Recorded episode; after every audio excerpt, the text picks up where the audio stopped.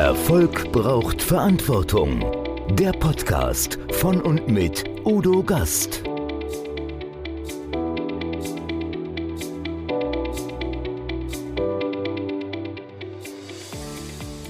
Podcast Folge 155.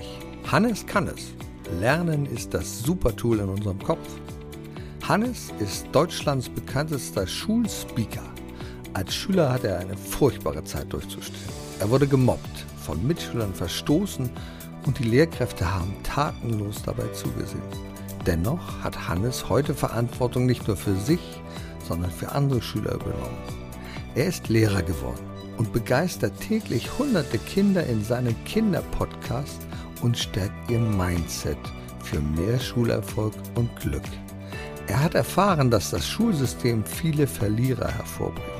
Bei Eltern und Lehrenden engagiert er sich, damit das Schulsystem zu einem Bildungsort für Gewinner wird. Erfolg braucht Verantwortung. Noch mehr bedarf es kompetente Begleitung auf dem Weg zum Erfolg. Weise Unternehmer holen sich Rat von denen, die den Weg schon gegangen sind und die Abkürzungen kennen. Die Kontaktadresse von Udo Gast finden Sie direkt in den Show Notes. Herzlich willkommen in der Schule. Also Sie sehen es im Hintergrund oder na, hören können Sie es natürlich nicht, liebe Zuschauer, liebe Zuhörer. Ich befinde mich im Klassenzimmer. Das ist ein ziemlich altes Klassenzimmer.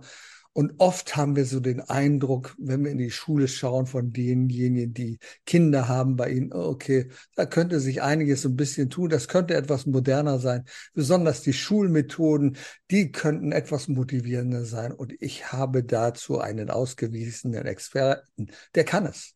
Hannes kann es. Herzlich willkommen. Vielen, vielen Dank, lieber Udo. Schön, dass ich hier zu Gast sein darf. Und ich finde es toll, du hast so eine richtig fast wie eine Schuluniform. Du hast eine Mütze drauf. Hannes kann es, jawohl.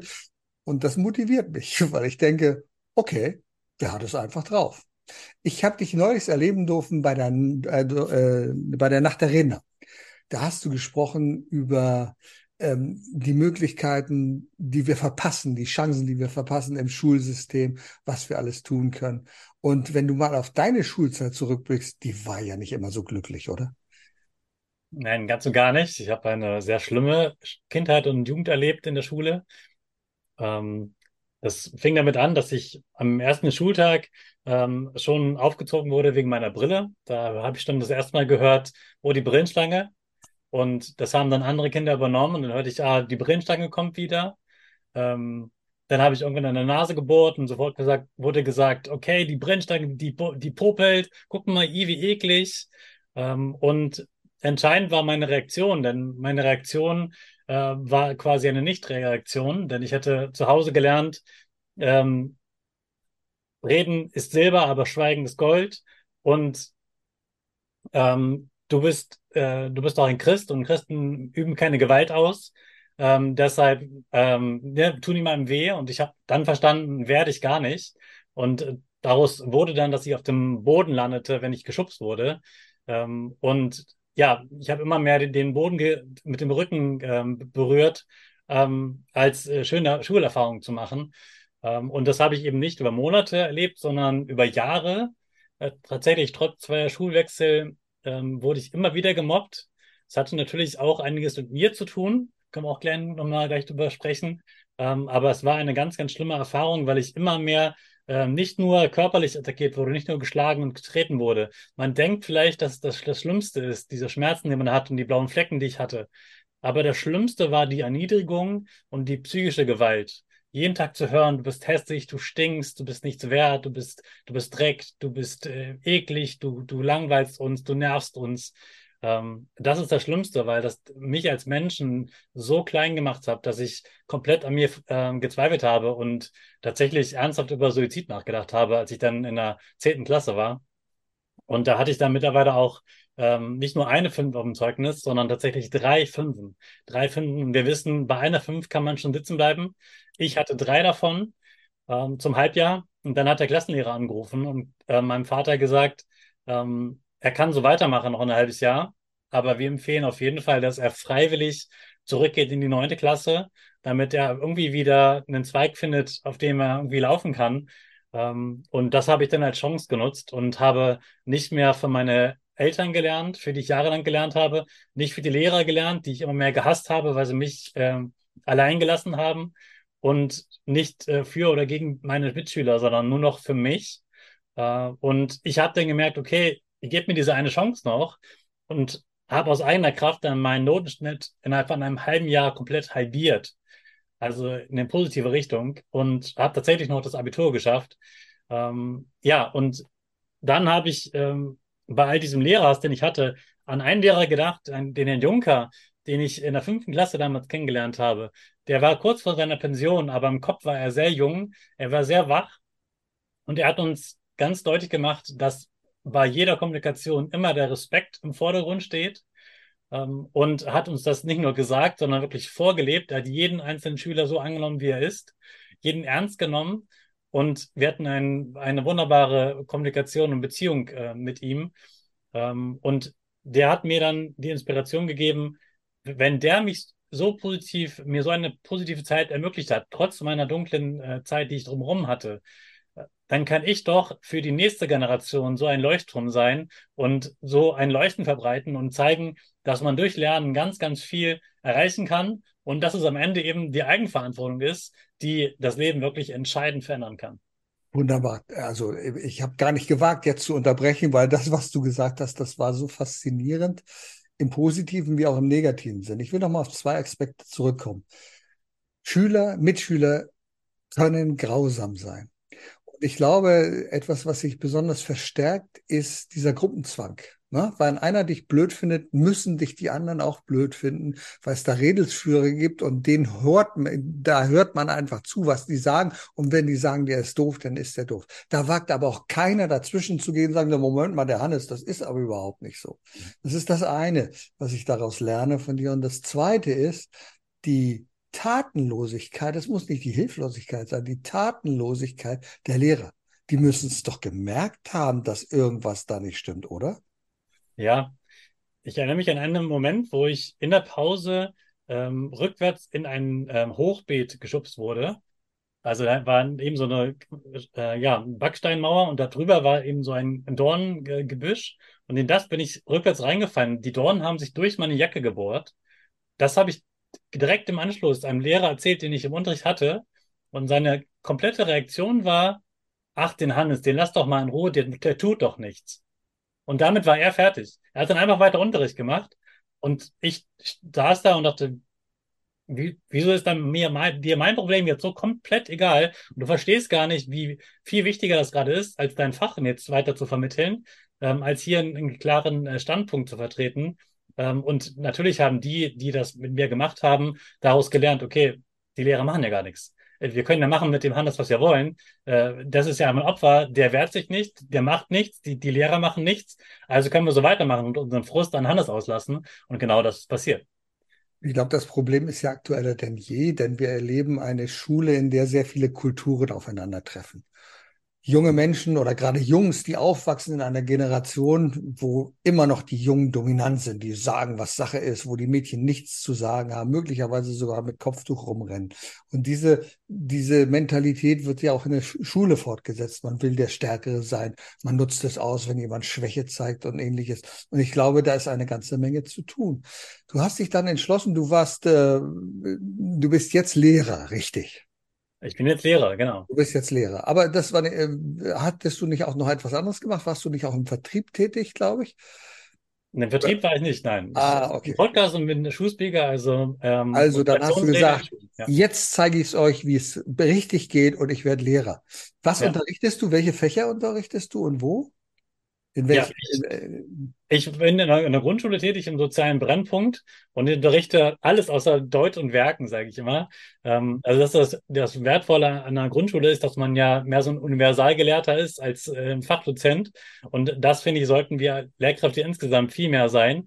Äh, denn Fachdozenten gibt es an der Uni genug und nur reines Fachwissen vermitteln reicht eben nicht aus. Hat man ja in meinem Beispiel gut gesehen.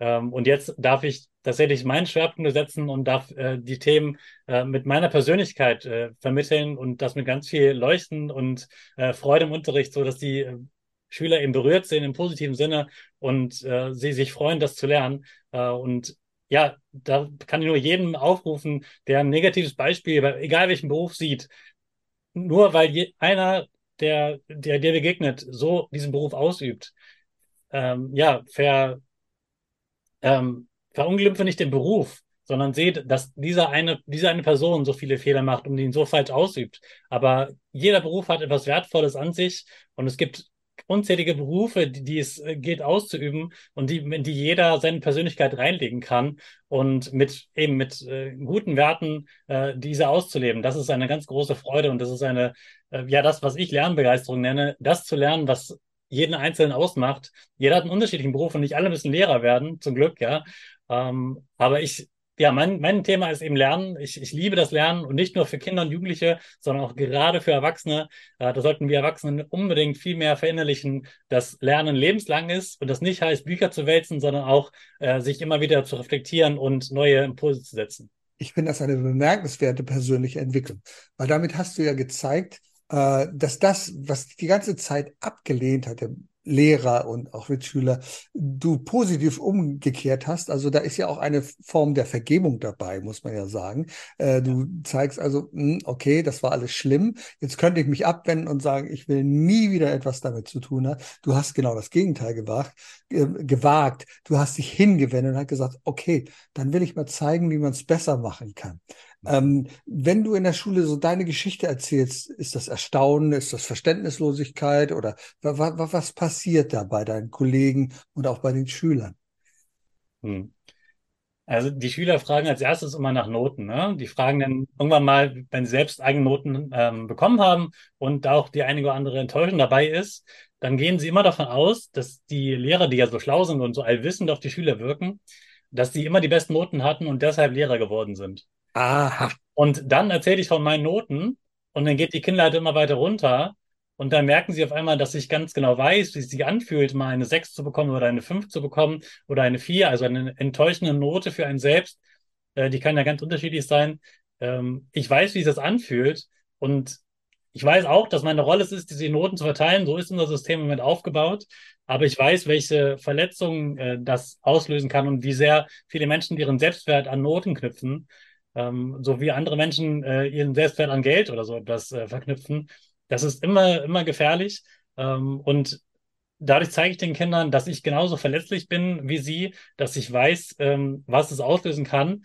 Ähm, und wenn ich über das Thema Mobbing spreche und wie wichtig mir das ist, dann zucken sie zusammen, weil sie merken, okay, das, was ich hier mit meinen Klassenkameraden mache, was sich für sie wie so ein Spiel anfühlt oder so ein Kampf um Freundschaft. Übrigens nicht nur bei den Jungen, auch ganz viel bei den Mädchen.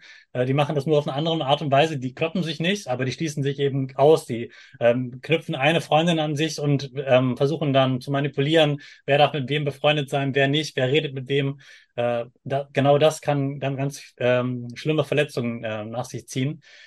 Und ähm, ja, wenn ich meine Geschichte teile, dann sind sie auf einmal äh, dafür offen, dass sie merken, okay, der will nicht einfach nur ein Wissen verteilen und sein Konzept sozusagen durchziehen, sondern das ist ein Mensch, der auch so eine Erfahrung gemacht hat, der weiß, wie es ist, sich ausgeschlossen zu fühlen, einsam zu fühlen.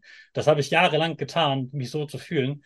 Ähm, und dadurch habe ich eine viel engere Bindung zu den Kindern und kann sie äh, in ihrem Herzen viel mehr erreichen als nur im Kopf. Nur wissen wir ja aus vielen, vielen praktischen Beispielen vieler bekannter Unternehmer, dass Zensuren nicht viel aussagen. Dass Menschen, die in ihrem Leben in der Schule gescheitert sind oder im Studium gescheitert sind, äh, nach einem Tag aufgehört haben und gesagt, das ist nichts für mich, trotzdem bedeutende Unternehmer, Unternehmerinnen geworden sind und viel bewegt haben in ihrem Leben. Also Noten ist nur das eine, was dabei eine Rolle spielt. Wie siehst du das? Viele sagen, ja, der ist zu doof. Und dann spielt man immer mit der Intelligenz des Schülers. Ist Intelligenz so wichtig oder sind alles andere Dinge, die Erfolg in der Schule ausmachen? Ja, da sind wir direkt beim Thema Mindset und Verantwortung. Ähm, das ist ja Kern deines Podcasts und das finde ich auch ganz, ganz zentral. Das hat mir am meisten geholfen. Ähm, denn das habe ich tatsächlich erst im Studium so richtig ähm, gelehrt bekommen. Das nennt sich Kausalattribution.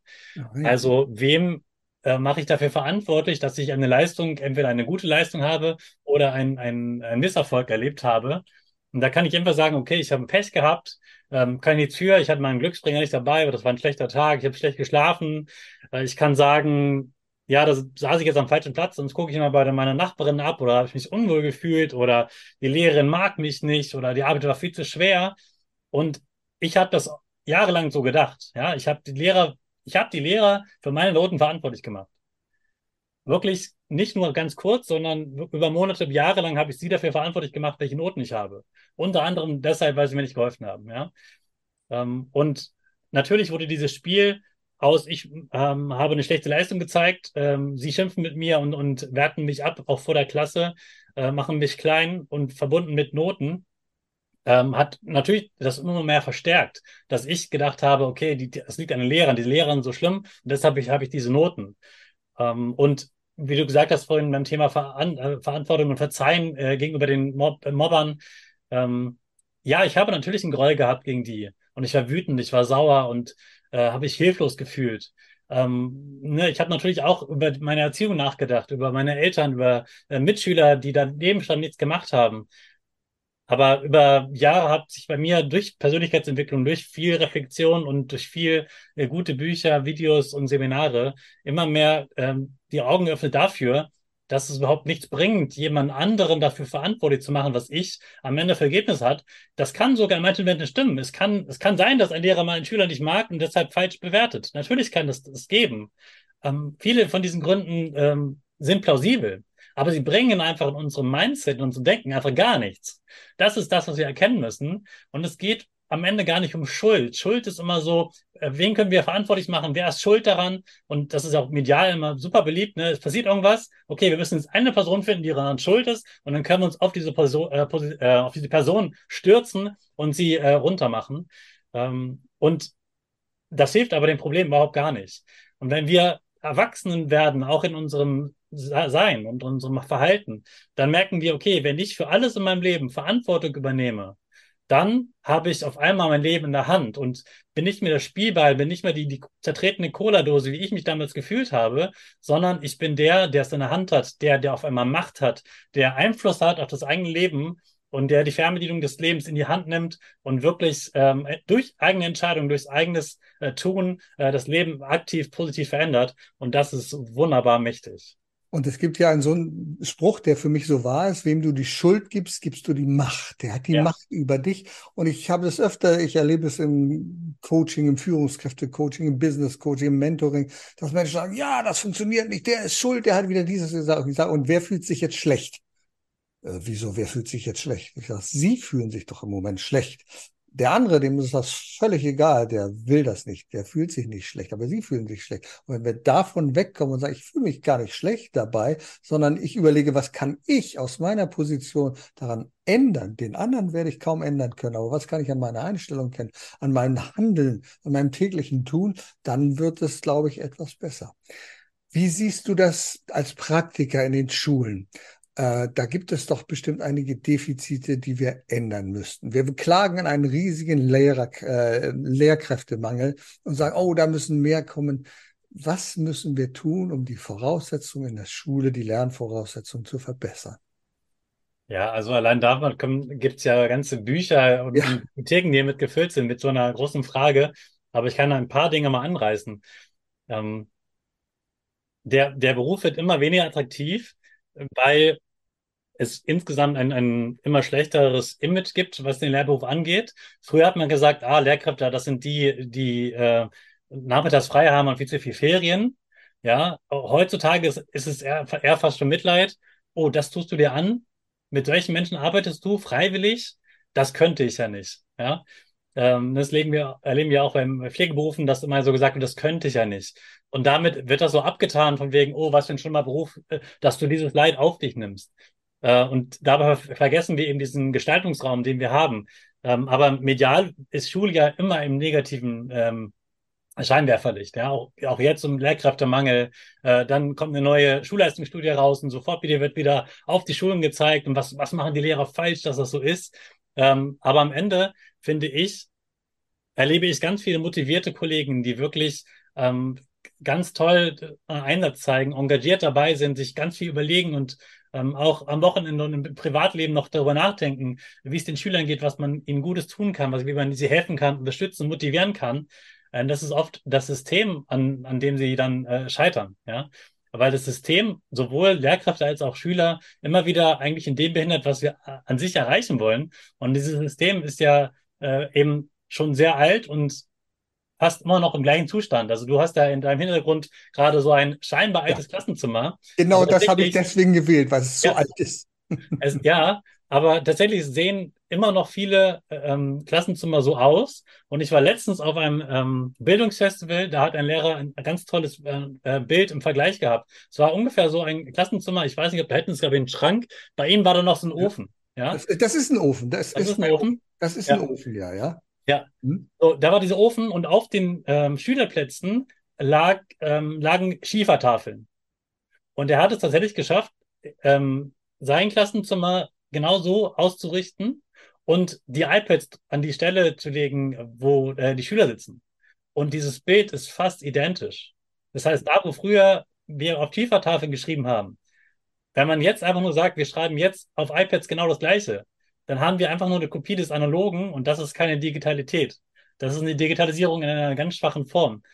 Ähm, und was, was meine Mission ist, ist eben natürlich auch Digitalität äh, voranzutreiben. Ich finde das ganz, ganz wichtig. Da haben wir enorme äh, Rückschritte im Schulsystem. Äh, Digitalität muss unbedingt viel mehr in den Vordergrund gerückt werden. Äh, und wir müssen uns mehr damit auseinandersetzen, dass wir auch in der Ausbildung der Lehrkräfte nicht so einen Fokus auf dieses fachliche Wissen haben, das so scheinbar die einzige Priorität ist, sondern viel mehr auf Lehrergesundheit eingehen, auf, auf Mindset, auf Haltung, auf Beziehungsarbeit mit den äh, Schülerinnen und Schülern, auf Psychologie das sind ganz, ganz wichtige Themen, denn wir alle erinnern uns an Lehrkräfte von früher und das, woran wir uns erinnern, sind nicht deren Formen, die wir da gelernt haben, sondern wie diese Menschen waren, wie sie mit uns kommuniziert haben, wie, welche Werte haben die äh, gelebt, wie haben sie mit uns gesprochen. Das ist, bleibt in unseren Köpfen und in unserem Herz kleben. Äh, und das ist immer das, was Schüler am meisten lernen. Wie ist dieser Lehrer? Wie, wie bewältigt der sein Leben? Äh, und deshalb rufe ich auch Lehrkräfte immer dazu auf, erzähl doch mal was von dir. Erzähl doch mal was Privates. Und du sollst damit nicht irgendwelche äh, Schandflecken zeigen, sondern du sollst zeigen, wo du schwach bist und wo du raus gelernt hast. Denn das wollen Schüler eigentlich am Ende wissen. Wie bewältigt man das Leben und nicht nur, wie schaffe ich die nächste Klassenarbeit. Und es gibt auch einen weiteren Aspekt, den ich für sehr wichtig halte, und zwar der immer wieder in Gesprächen mit Lehrern und Schulleitern aufkommt, wenn ich mit denen spreche. Wir haben ja Verpflegungsautomaten, die wir sehr oft in Schulen haben und manchmal kommt es zu sehr, sehr persönlichen Gesprächen und Begegnungen mit Lehrern und mit Schulleitungen. Und die erzählen mir immer wieder daraus, sagen, um Gottes Willen, es ist auch ein, ein Thema, was ich in meinem Buch habe, diese sogenannten Helikoptereltern. Und da sage ich einfach, haltet euch doch verdammt nochmal raus dort, wo eure Kompetenz endet. Wenn ihr es als Eltern nicht schafft, euren Kindern Werte zu vermitteln, wie Achtung, Respekt, aufeinander zuzugehen, zuzuhören oder ähnliches, dann überlasst es doch bitte in dem Bereich, wo ihr nichts zu sagen habt, den Lehrern und den Lehrerinnen. Und das ist oft so. Also dann möchte ich kenne Gespräche, wo jemand sagt, Mensch, da habe ich einen Schüler, ähm, den finde ich so toll, der hat das Potenzial, der könnte und macht und so, aber der ist grottend faul. Das macht er einfach nicht, weil er hat das nicht mitbekommen. So, jetzt will ich den unterstützen. Was passiert? Zwei Tage später schlagen die Eltern auf. Und das geht sogar dann über einen Rechtsanwalt. Sie haben meinem Kind nichts zu sagen. Und dann sagt dieser Lehrer, die soll sich doch verdammt nochmal aus meinem Kompetenzbereich raushalten und das Vertrauen geben, dass wir etwas tun können. Wie erlebst du das? Hast du auch öfter diese Begegnung, in denen der Lehrerkollegen sagen, ich würde gerne, aber ich habe aufgegeben? Ja, da sind, da sind wir wieder am Thema Verantwortung. Ne? Ähm, wir sind in der Schule, sind wir darauf angewiesen, auf die äh, Kooperationsbereitschaft der, der Eltern. Äh, und es sollte im besten Fall immer ein gutes Beziehungsdreieck sein zwischen dem Kind äh, oder Jugendlichen, den Eltern und den Lehrkräften. Und sie sollten eigentlich gemeinsam an, an gleichen Zielen arbeiten, jeder in seinem Bereich. Und so wie Eltern nicht dafür verantwortlich sind, fachliches Wissen zu vermitteln, den Nachhilfelehrer zu spielen, ähm, genauso sind Lehrkräfte nicht dafür verantwortlich, die komplette Erziehung zu übernehmen und quasi als, als Service-Standort Schule äh, dafür zu sorgen, dass das Kind äh, nach den Windeln sozusagen gleich zum Abitur kommt und, und den, den Rest äh, gehen wir einfach an die Schule ab. Äh, da ist einfach eine Haltung von, ihr müsst alles machen und alles, was mir nicht gefällt, da komme ich dann gleich mit dem Anwalt. Das, das hilft ja am Ende auch niemandem weiter. Das gibt dann Soft, das gibt dann ein Gefühl von Rechtshaberei aber dieser Anwalt, so oft dieser auch immer wieder ins Gefällt geführt wird, äh, der kann am Ende immer nur eine einzelne Situation bewerten und sagen, dass die rechtliche Grundlage ist. Aber wirklich etwas nachhaltig positiv zu wirken, habe ich so noch nie erlebt. Äh, es ist eher so, dass das Verhältnis zwischen Lehrkräften und Eltern dann dadurch enorm abkühlt und distanziert ist und nur noch so auf so einer Konfliktebene ist. Ähm, und das hilft am Ende auch den Eltern einfach nicht weiter. Ja? Äh, ich weiß, dass viele Eltern unzufrieden sind mit Lehrkräften aber da hilft ein, so ein Blame-Game äh, hilft nicht weiter. Äh, du bist schuld und mein Kind äh, muss und du musst mein, mein Kind das und das machen. Ähm, ins Gespräch kommen, mit Fragen stellen und Wünschen äh, äußern, ähm, Bedürfnisse anbringen, Beobachtungen schildern, das hilft am Ende langfristig weiter. Und so ein Anwalt in der Schule, natürlich ist das in einem Rechtsstaat ganz wichtig und es gibt manchmal auch Situationen, wo ähm, ja auch rechtliches geregelt werden muss, aber es ist ganz, ganz selten. Und äh, dieses, dieser einfache äh, Move zu sagen, hey, jetzt nehme ich mal einen Anwalt und dann mache ich mal äh, ne, den, den, großen und äh, hau mal auf den Tisch sozusagen. Das ist ein kurzer Effekt. Ein kurzer Effekt, ein schwieriges Gespräch und danach fühlt man sich vielleicht gut, weil man sagt, Mensch, der Anwalt hat es dem mal gezeigt. Aber von denen hat es denen gezeigt, ist dem Kind leider nachhaltig nichts geholfen. Ähm, genauso aber auch auf der anderen Seite, es gibt ja auch das andere Extrem von Eltern, die einfach in anderer Form keine Verantwortung übernehmen. Also ich meine, Helikoptereltern sind ja eher die, die das Kind bis, bis zur Schultür tragen ähm, und alles übernehmen wollen und äh, jede, jede einzelne Gefahr, jedes Risiko ausschließen wollen äh, und dabei vergessen, dass wir nur dadurch stark werden, dass wir über Berge klettern, über Hindernisse laufen äh, und nicht, ähm, indem wir quasi überall hingetragen werden. Ne?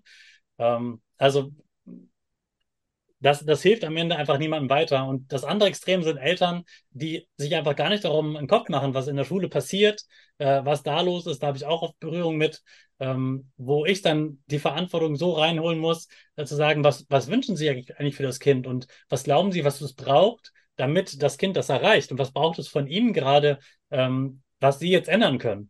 Ähm, und da ist dann so auch wieder der Gedanke, die Schule macht alles, aber aus einer Perspektive ähm, nicht von, du musst jetzt, du musst das und das machen, sondern, naja, ich habe es zur Schule geschickt, das, in der Schule wird doch alles gemacht, oder?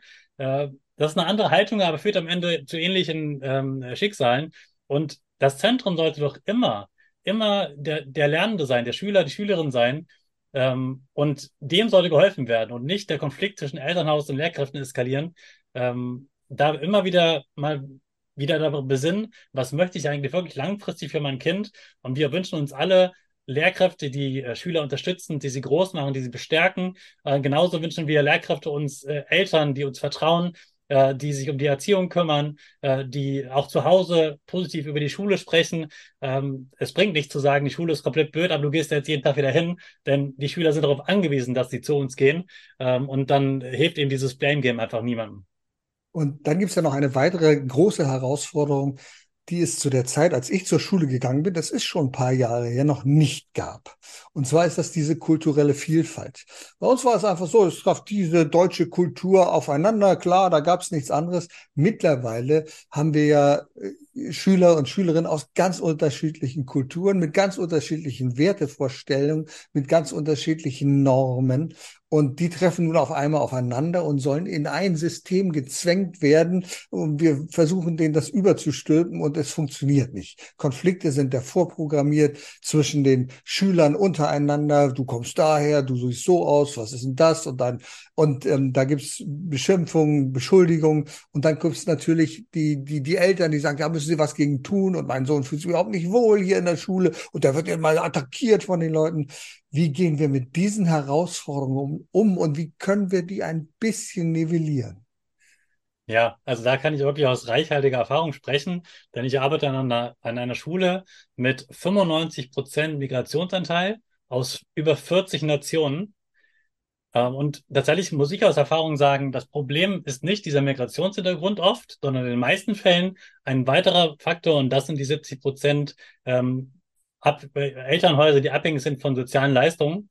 Ähm, und da sind ähm, teilweise Menschen ohne Migrationshintergrund, die solche Leistungen bekommen, ähm, ja, größere ähm, Herausforderungen für uns als die, die gerade neu in unser Land gekommen sind und sich zurechtfinden müssen, weil die offen, meist offen sind für Gespräche, für äh, Entwicklungen, die sagen, ich möchte mich integrieren, ich möchte was lernen. Ähm, und die allermeisten, auch aus vielen verschiedenen Kulturen und Ländern, sind dafür offen, ähm, sich an das System anzupassen, etwas Neues zu lernen äh, und auch mit anderen Kulturen gut klarzukommen. Das ist bei mir tatsächlich, dass meine Schüler mich fragen, wo kommst du eigentlich her? Ah, okay. Und dann sage ich, naja, ich komme aus Deutschland. Und dann gucken sie mich an und sagen, ja, schon klar, aber wir sind jetzt in Deutschland. Aber wo kommst du her? Das heißt, sie haben in ihren Köpfen sowas wie ein, das wir als American Dream äh, kennen, so Melting Pot ähm, äh, Prinzip. Äh, jeder kommt von irgendwo her und bringt seine Erfahrungen mit. Ähm, und das finde ich eigentlich ein richtig schönes Bild, was sie da im Kopf haben, dass Vielfalt ein, ein Schatz ist und eben nicht als Konflikt ausgetragen werden sollte. Solche Konflikte, wo wirklich Kultur gegen Kultur aus verschiedenen Ethnien aufeinanderprallt, das hat man eher an Schulen, wo es zwei große Ethnien gibt zum Beispiel. Habe ich auch schon erlebt, äh, ne, wenn man das Gefühl hat, ich gehöre jetzt einer Gruppe zu und ich muss mich abgrenzen gegenüber der anderen und das sind jetzt meine Gegner. Dann hat man Konflikte und, und Gewalt aufgrund von Herkunft. Aber wo 40 Nationen sind, da weiß man einfach, das ist ein Reichtum und wir einigen uns natürlich auf die deutsche Sprache und die deutsche Demokratie und die Werte.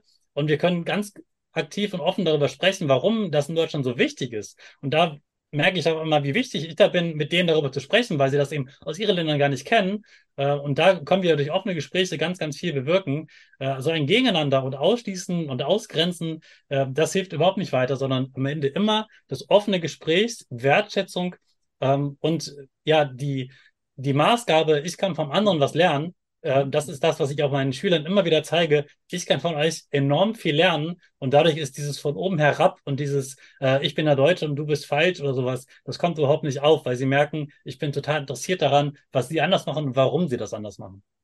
Diejenigen, die dich jetzt sehen können im Video, die vermuten ja schon, dass du irgendetwas anderes machst. Wie würde eine Lehrkraft sonst mit einer gelben Mütze und einem gelben Polo äh, oder einem Shirt erscheinen? Das ist doch ein bisschen, ist das nur das Markenzeichen? Was tut der? Du machst etwas anders. Du machst Edutainment, also das heißt, du versuchst die oder du motivierst sie auch durch andere Dinge. Das machst du bei Lehrern, das machst du auch bei Schülern und du gerade bist bei Schulleitern. Was machst du da? Ja, also, ich bin überzeugt, dass wir das Schulsystem nicht von oben ähm, verändern werden. Das hat die letzten Jahrzehnte einfach nicht geklappt, dass da die große Revolution angetreten wird. Das hat äh, verschiedene politische Gründe. Ähm, von unten heraus können wir ganz, ganz viel Positives bewegen. Es geht ja nicht darum, das kaputt zu machen, sondern äh, den Kindern und Jugendlichen zu helfen. Und deshalb zeige ich erstmal, wie ich mit meiner damaligen Erfahrung mit Mindset weitergekommen bin und zeige das eben äh, in Workshops mit äh, Schülerinnen und Schülern oder als, als Show wirklich mit der ganzen Schule, als, als Schülershow.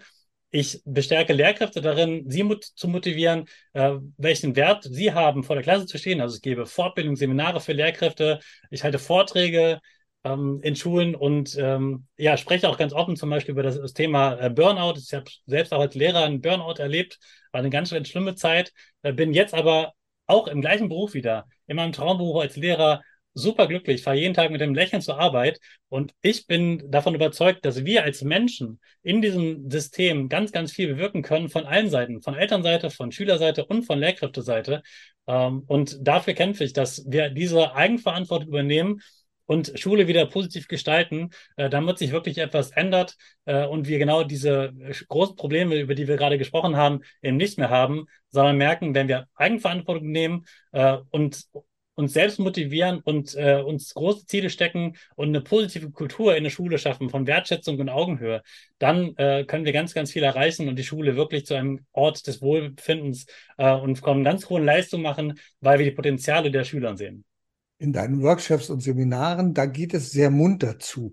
Aber etwas, was ich, was mich fasziniert hat, das, was wir vielleicht als Achtung, Respekt oder erstmal auf Regeln einigen, das ist ein Code of Honor, den du einführst. Mhm. Also ein Ehrencode. Was hat es mit diesem Code of Honor auf sich und warum ist der so wichtig? Ja, also wir kennen alle aus der Schule diese Klassenregeln. Du darfst nicht schlagen, du darfst nicht treten, du darfst nicht reinrufen, du sollst nicht schreien und so weiter was darf man alles nicht machen? Das ist natürlich erstmal ein, ein, ein einfacher Griff. Was gefällt mir als, äh, als Lehrkraft nicht, als Klassenlehrer? Was gefällt mir auch als, als Schülerinnen und Schüler nicht? Was will ich nicht haben? Das ist so natürlich einfach gedacht. Also wir stellen Verbote auf für Sachen, die wir nicht haben wollen und dann muss sich das schon regeln. Was man dann aber erlebt ist, dass doch andere Dinge passieren, wo man sagt, ja, jetzt habe ich ihm zwar gesagt, er darf nicht schlagen, aber jetzt sitzt er da wie so ein ähm, Häufchen Elend und macht einfach gar nichts. Er hält sich jetzt in den Klassenregeln, er stört ja niemand, aber eigentlich passiert da ja gar nichts. Und der Ehrenkodex setzt genau im Gegenteil an. Welche Haltung kann ich mitbringen, ohne dass ich dafür bestraft werde, sondern weil ich es aus Ehre, aus meinem Respekt, aus meiner äh, eigenen Menschenwürde tue, dass ich sage, ich tue das jetzt für mich, ich gebe zum Beispiel 100 Prozent. Das ist ein ganz wichtiger Teil im Ehrenkodex. Ich gebe 100 Prozent. Und die allermeisten Menschen, äh, die ich erlebe, haben 100 Prozent noch nie erlebt. Weil man immer, gerade in Deutschland, Angst vor Risiken hat und sagt, ja, was könnte mir passieren? Und dann habe ich ja keine Kraft mehr und dann falle ich zusammen und dann kann ich nicht mehr. Äh, und ich muss ja auch mit meiner Kraft haushalten. Ja, aber wenn wir immer nur mit 50 oder 60 Prozent der Kraft haushalten, dann vergessen wir, dass wir noch 30, 40 Prozent mehr haben. Und ich weiß, wie es ist, zusammenzubrechen. Ich weiß, wie es ist, einen Burnout zu haben, der also über die 100 Prozent in einem fatalen Weg geht. Aber 100 Prozent zu geben für mich, für meine Motivation, für meine Leistung, weil ich mich selber motiviere für ein Thema, das sind 100 Prozent.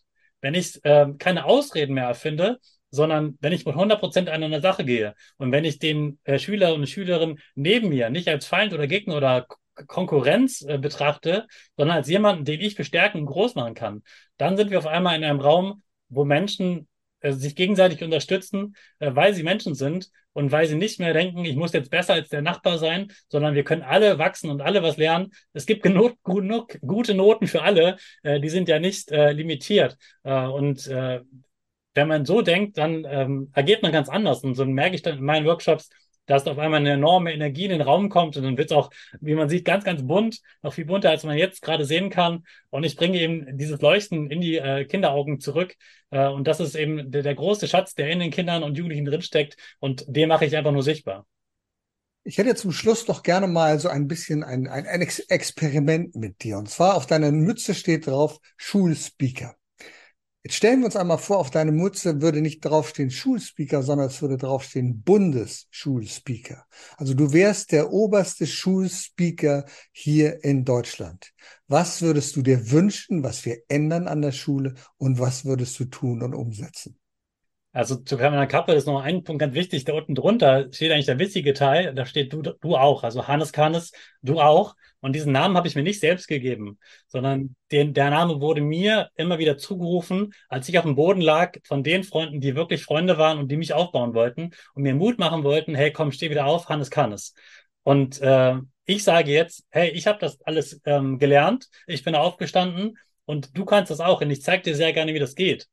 Und äh, als Bundesschulspeaker sozusagen, da ist ja meine Aufgabe genau das ähm, zu vermitteln. Ich alleine kann ja nicht in allen Schulen gleichzeitig sprechen, äh, sondern wir müssen unser Netzwerk Schule nutzen, ähm, dass jede Lehrkraft sich als, als Speaker, als, als Leuchtturm erlebt, der mit ihrer Persönlichkeit, mit seiner Persönlichkeit vorangeht, sich als Mensch erlebt, als Vorbild ähm, im Mindset, im Handeln, im Lernen ähm, und genau das möchte ich Lehrkräften mitgeben, ähm, dass sie, egal wo sie sind, egal wie klein die Schule ist, egal wie groß, egal wie digital sie ist, jeder von uns ist wichtig, jeder kann ganz, ganz viel bewirken.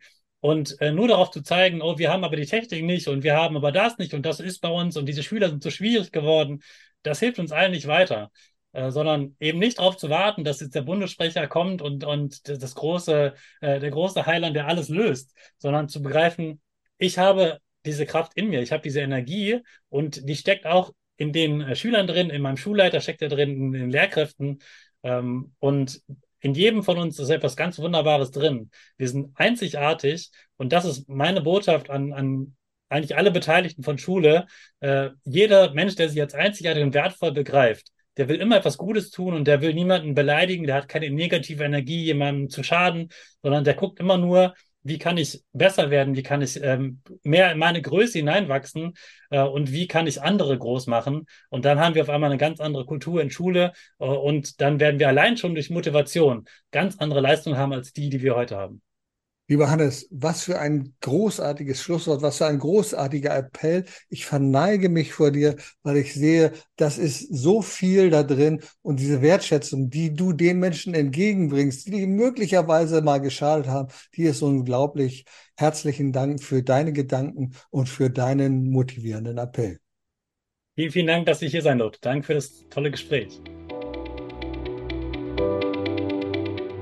Erfolg braucht Verantwortung. Der Podcast von und mit Udo Gast.